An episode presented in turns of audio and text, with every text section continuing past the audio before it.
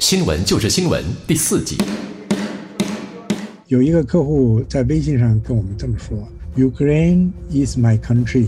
Beside of Ukraine, I have no other place to go。”这个是我的祖国，除了这个祖国以外，我没别的地方去了。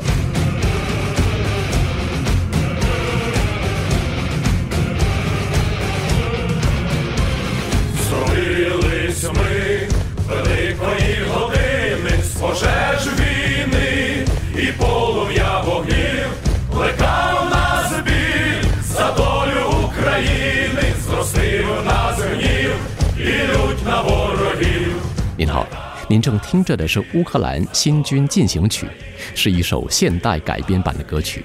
歌曲的原名是《乌克兰民族主义者进行曲》（March of Ukrainian Nationalists）。这是一首乌克兰的爱国歌曲，并为乌克兰民族主义者组织与乌克兰反抗军的党歌，又称《我们生在一个伟大的时代》。这原曲呢是在1929年写成的，歌曲的背景又可追溯到1917年到1921年波兰与乌克兰战争，以及后来被当时的苏联与波兰瓜分的乌克兰人民共和国。前半段的歌词怎么说：“我们生在一个伟大的时刻，来自炙热战火的光芒及火花。我们为乌克兰的命运感到痛苦万分，对敌人的怒火和仇恨持续的增长。”这一句“为乌克兰的命运感到痛苦万分”指的是1917到1921年乌克兰民族共和国短暂的独立。歌词继续说。前去战斗并凯旋归来，坚定且结实，如花岗石般的牢不可破。仅是哭泣，并不会使你得到自由。无论谁是战士，都必须去征服世界；谁是斗士，谁就能获得和平。好了，光这一首歌就能够让我们略略感受到乌克兰这一百多年来的浮沉路。自1991年前苏联解体到2004年的橙色革命后，经历2009年金融海啸与接踵而来的欧债危机，再跨不到2014年爆发的克里米亚吞并和顿巴斯战争，眼下则是2022年2月引爆的俄乌战争，这岂是三言两语、一横一竖就道尽的史实呢？因此，本集节目。特邀嘉宾是一位以新加坡为业务基地、新加坡籍的印度同胞，同时也跟乌克兰有着二十多年业务往来的居家和商用产品供应商拉维沙瓦先生，与您分享他这二十几年来所见证的和在乌克兰亲身经历的点点滴滴。本集标题：侧看俄乌硝烟中的情与义。老魏先生，你好！你好，你好，地聪，各位听众，大家好。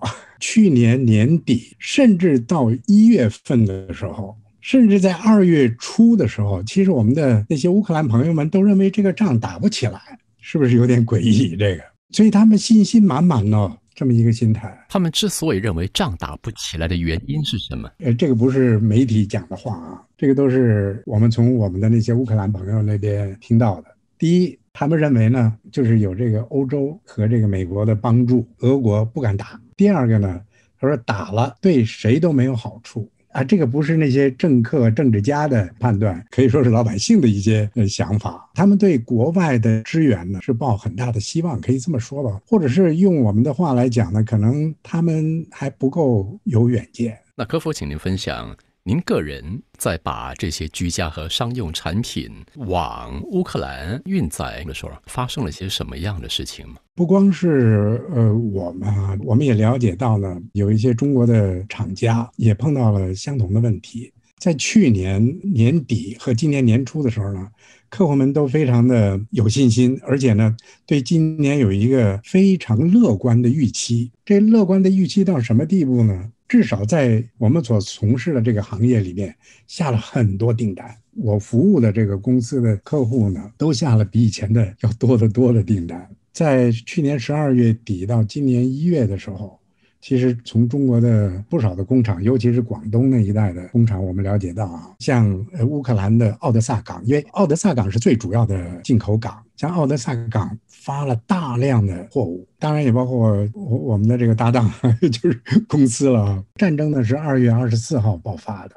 战争爆发的这一刻的时候呢，有大量的集装箱呢就已经到不了奥德萨港了。我们的集装箱刚刚过了马六甲海峡，战争爆发了。还有更多的呢，是已经到了，还没有进港了，就是在快要到港的时候。这个时候呢，海运公司了帮忙呢，把很多的这个集装箱呢落在黎巴嫩的港口或者是希腊的港口，就是等这些客户呢指示啊要怎么来。因为你知道这战争爆发的时候，我们知道啊，我们我们好些朋友啊，真的就拖家带口的逃难嘛。但是呢，他们是把他们的太太、女儿，还有十六岁以下的儿子们。就送出去，大人呢就送出去以后回来继续做他们的工作，或者是呃参加战斗了。差不多搁置了有整个把月吧，形势呢有一点点转变，主要是在基辅，客户就提出来说，他们把一些货物呢就拿进东欧的一些保税仓库，他们觉得时机好的时候再给印军这个乌克兰，也很有意思，就是有一些乌克兰国内的代理呢。他们一下子就有点懵嘛，对不对？对，这么多货，这个量真的是大的不得了，你一下子就解决不了嘛？那怎么办？就是中国的公司很厉害，他们就发动在欧洲的他们的客户呢，帮他们解决问题。有意思，还真的是解决了。所以你你你说这个人多力量大嘛？这个就是刚刚开始发生的一些转变。但是呢，在这种战争危机的情况下呢，其实我们看到呢，这些客户们其实表现的也非常的镇定。慌乱的是那一阵，哎，他们就稳定下来了，该干什么就干什么。这里我想请教您一个非常俗世的问题啊，您是供应商，该垫的资金都已经垫了。当然，我相信他们也做了这个定金的预付嘛。对，发生了这个战争，是他们原本乐观视之的，然而却不如他们所愿。在资金的调度跟周转方面，您怎么处理？而他们的这个反应又是如何？这是一个非常困难的一个转变。但是呢，我们也看到一个实际情况：战争开始之后了，一直到现在，其实它整个乌克兰的银行体系并没有停止运作。它仍然是在运作，他们的这个资金的进出呢，仍然是可以。但是您要知道，一直以来乌克兰对外汇的管制是非常非常的严格的。是的，公司呢就是不能够随便的往外汇款，甚至收款，因为你收款你要报税，所以这个他们管管制的呃相当的严格。但是在这个战争爆发之后呢，资金整个的流通还是可以，但是呢，时间上呢会会滞后很多。完了，还有一些呢，他们是通过各种各样的渠道呢支付，也有一些客户跑出来以后手里没有钱，所以他们也向我们求救。我我们也是在力所能及的呃范围之内呢，给一点点帮助了。我们也帮不了多少，其实 啊，但是呢，人家有困难嘛啊，所以我们也还是帮了一点儿。几年前，这个乌克兰这个业务呢，在中国方面呢，出了很多很多的问题。所以呢，中国公司对乌克兰客户的要求是比较严格的，所以很多公司呢，在出货前，他们就已经收到了剩余的货款。但是会出现问题的呢，是那些特别熟悉的客户，比如说我可能给客户放一些账啊，这样的客户可能就会出现比较大的问题。这个我相信啊，但是或者是我了解到的，这并不是太多吧。客户群里边，刚才你有提到，他们把自己的妻小。女儿以及十六岁以下的男孩往外送之后，他们又回到乌克兰境内从事他们本身的业务。而且据了解，好像您的一些客户也直接拿起枪杆子上战场去了。嗯，是的，这个是真的了啊。就是跟我们关系特别密切的一位乌克兰朋友的公司里面啊，就有工作人员呢，肯定是年轻人嘛，年轻人去参加战斗呢，结果就在战斗中牺牲了。这个是客户直告诉我们的。并不是在媒体上就是写出来的，在乌克兰几乎家家都有枪，而且男子汉都当过兵，可能有点像咱们新加坡的吧，这个都当过兵，使用武器呢对他们来讲不是陌生的。也有我们的客户就他们家里的 AK 四十七拿出来，就是参加这个社区的保卫活动啊这些的。在这么的一种关键时刻，当然您跟客户，我相信你们的那个情谊啊、友谊啊，也是相当之深的，对吧？是你们之间在互通这个信息，会不会从心里里边油然而生一种很深的可能会发生的诀别呢？还真有，还真有。有有一个呃客户呢，因为我们跟客户之间也用微信啊联系。像我的另外一个朋友，中国国内的朋友发了一个微信，他说他把他的太太的联络方式告诉我们这个我的这个朋友。他说：“如果这个战争结束以后你找不到我，你就去找我太太，问我在哪儿。这个就是诀别了，他就是走了，上战场去了。啊，这个这个真的是有。所以，当你听到这种话的时候呢，你也会觉得非常的同情他们。毕竟我们认识了二十多年。”有的时候我们去乌克兰，有的时候他们来，甚至来新加坡，是吧？有时候 就是在中国，我们都见过。大家谈笑风生。这个他们来新加坡，他们特别爱喝印度的这个玛莎拉蒂红茶。哎，他们会打电话告诉我说：“我现在在新加坡呢，你带我去喝玛莎拉蒂。”我马上就带他们去。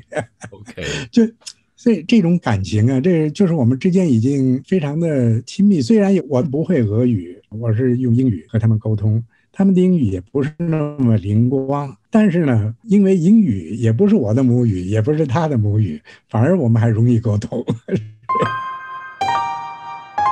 因为乌克兰人也有一个想法，就是说呢，做生意的时候先要做朋友，先做朋友再再谈生意嘛。谈生意的时候，呃，会谈，你这甚至可以讨价还价，很厉害。但是呢，之后呢，大家也就是谈得非常开，而且呢，他们也会跟你谈人生的意义啦，人生的这些道理啊，这个生活的道理啊，他们有一套一套的，OK，挺有意思的。这其实那种交流是蛮深刻的，对，因为生意说的就是利润嘛。说的就是因为我能够赚多少，哎，我少赚多少，而你赚多少。但是要能够超越跟跨越数字面，进入一个情感面跟思维的一种交流，哎，我我想那个还是不太容易的，因为很多时候我们说谈钱伤感情啊，呃，交什么朋友呢？是啊是啊，反而交了朋友谈钱更难谈。的的确也有这样的一些问题，但是毕竟我们有几个非常